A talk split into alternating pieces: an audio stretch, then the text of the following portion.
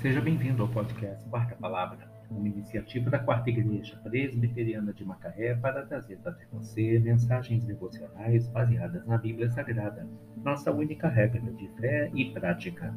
Nesta sexta-feira, 25 de março de 2022, veiculamos a quarta temporada o episódio 141, quando abordamos o tema Mentira, abominação para Deus. Mensagem devocional de autoria do Reverendo Hernandes Dias Lopes, extraída do devocionário Gotas de Sabedoria para a Alma, baseada em Provérbios 12, 22. Os lábios mentirosos são abomináveis ao Senhor, mas os que abrem fielmente são o seu prazer. A mentira está presente nos tribunais e nos templos religiosos. Mostra sua carranca no comércio e também nos parlamentos intromete-se nas famílias e alinha-se no coração. Mas o que é a mentira? A mentira é a negação da verdade. Pode também significar a distorção intencional ou até mesmo a ocultação dolosa da verdade. Os lábios mentirosos são abomináveis para Deus, porque o pai da mentira é o diabo. E quem mente não apenas revela seu caráter maligno, mas também executa seus planos perversos.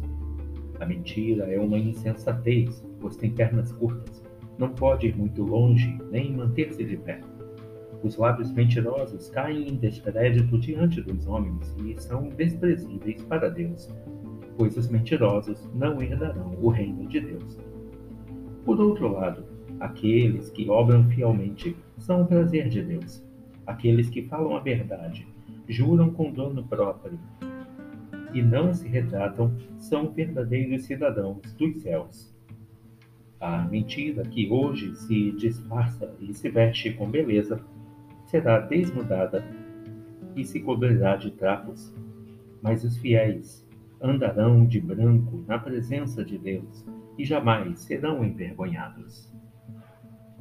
Os lábios mentirosos são abomináveis ao Senhor, mas os que obram fielmente são o seu prazer. Provérbios 12, 22. Mentira, abominação para Deus. Que Deus te abençoe.